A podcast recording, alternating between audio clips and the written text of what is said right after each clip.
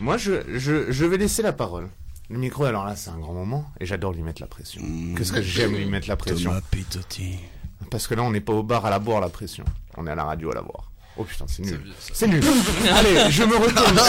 Allez, c'est le meilleur lancement de chronique. Pour les prochains, tu nous feras un jingle, tu te lanceras tout seul. hein. Avec euh, grand plaisir. Ça veut dire, ça veut dire j'y vais là C'était tellement précis. Alors, il y a de cela quelques semaines, c'était la rentrée d'ailleurs. Est-ce que ça s'est bien passé, Cédric, ta rentrée à toi? Bah écoute, ma foi. Ah ben, on s'en fout. Euh, alors, une rentrée, ça se prépare puisque c'est un, c'est énormément d'interrogations de la part des élèves qui plongent littéralement dans l'inconnu d'un nouveau professeur, de nouvelles connaissances, avec en guise de parachute un cartable bien trop lourd chargé de 10 kilos d'affaires ridicules. Il n'est pas rare d'ailleurs de croiser sur le chemin des écoles des enfants qui sont tombés à cause de leur sac et qui sont dans l'incapacité totale de se relever. Euh, on les entend gémir. Et il n'est pas rare que dans un acte de bonté, euh, je les achève sur place à coups de code signalisation. Euh, affaire ridicule d'ailleurs qui prouve, entre la trousse Hello Kitty et la règle fluo verte Dragon Ball Z, que les enfants ont des goûts bien ringards. Et, et je dis bien ringard pour ne pas dire merde lors de ma première chronique radio. Ah, pas. Toujours finesse, finesse euh, d'écriture. Alors, quelles sont les astuces pour bien préparer son enfant à la rentrée? Quel est le rythme de vie idéal à la fin des vacances pour qu'il se réveille en pleine forme le jour J? Est-ce qu'en mangeant trop de Nutella, votre enfant devient une noisette? Est-ce que si votre fille a ses règles, ça vous dispense d'en acheter une? Eh bien, je n'en sais fichtrement rien puisque moi je n'ai pas d'enfant, que je m'en contrefous et que contrairement à la plupart des gens qui sont parents, moi, il m'arrive de me réveiller à midi le dimanche en me disant tiens, je ferais bien rien On confirme. et je le fais Mais pas le mercredi puisque nous nous retrouverons tous les mercredis ici même afin de faire un petit tour de l'actualité. Alors première actualité, on se dirige en Allemagne. Euh, Allemagne où face au flot des réfugiés, le pays décide de rétablir les contrôles à ses frontières. Quelques jours après avoir annoncé l'accueil de plus de 150 000 réfugiés, l'Allemagne décide que finalement, eh ben non, euh, pff, plus envie. C'est un peu comme si notre copine, après une période de disette sexuelle, commençait à nous chauffer comme ça. Hum, bonjour, bonne, bonne vista.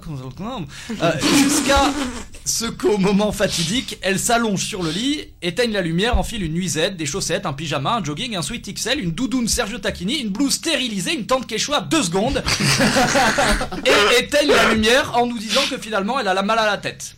Euh, grosso modo, on pourrait dire que l'Allemagne a ses règles. en ce moment, elle sait pas trop ce qu'elle veut. Alors, c'est pas aussi simple que cela. L'Allemagne instaure juste un contrôle aux frontières afin de faire le tri entre les réfugiés de guerre et les simples migrants clandestins. Alors, on peut imaginer que, alors, euh, réfugiés de guerre qui ont le droit de rentrer en Allemagne, simples migrants clandestins qui, eux, euh, se voient interdire l'entrée. Il y aura donc des videurs, je pense, à la frontière de l'Allemagne qui seront chargés de faire le tri un peu comme en boîte de nuit. Euh, les gens se présenteront comme par exemple, euh, bonjour, j'ai perdu ma maison lorsque les troupes de Daesh ont décidé de l'exploser aléatoirement avec un bazooka et ensuite décapiter ma femme devant mes enfants avant de la réduire en petits cubes. Et ils ont également mangé tous mes chocs à pic. Et là, il y aurait le, le videur allemand qui dit Mais vous, êtes accompagné? Euh, Oui, avec la moitié encore vivante de ma fille. Ah, d'accord, vous pouvez rentrer. Alors, ça, c'est l'exemple. Voilà, ça, c'est un réfugié de guerre. Il a le droit de rentrer. Mais il y a d'autres personnes. Euh, bonjour, je cherche à quitter la pauvreté de mon pays afin de me faire exploiter au noir par un employeur et de dormir euh, dans des maigres habitats. Ah mais vous savez encore votre famille? Ah bah oui, je- j'en ai même trop. Euh, Huit frères et sœurs, euh, j'ai même cinq parents, je sais pas comment ça peut se passer. Ah, ce n'est pas possible, même pas un petit décès?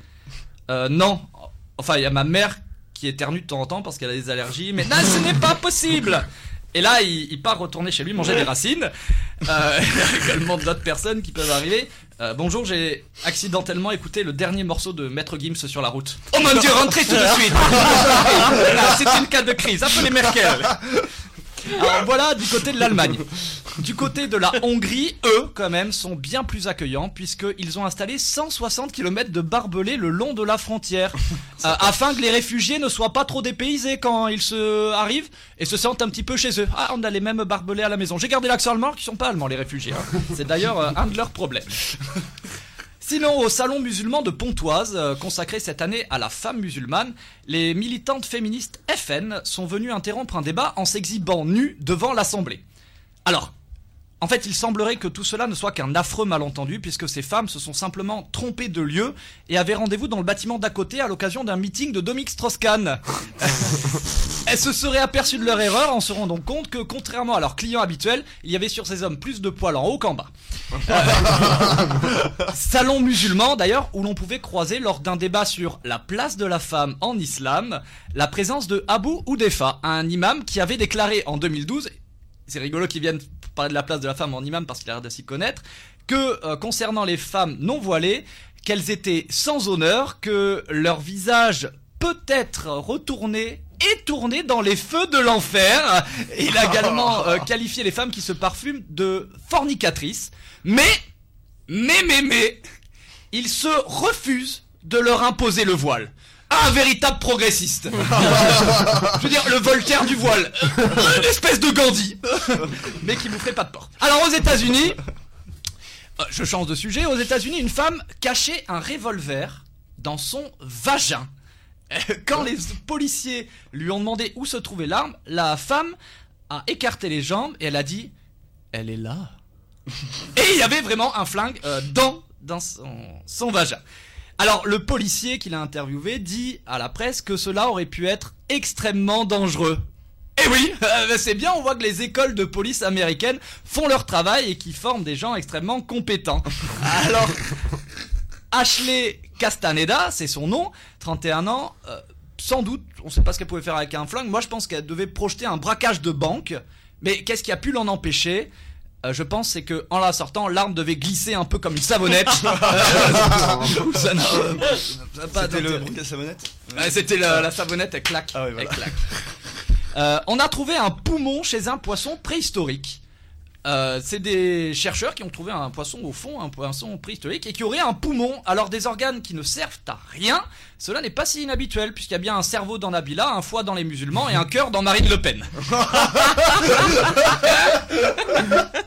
enfin, question de journaliste. Les journalistes aiment poser des questions en titre de leurs articles. Eh bien, plutôt que lire leur article, moi, à chaque fois ici, je vous répondrai brièvement.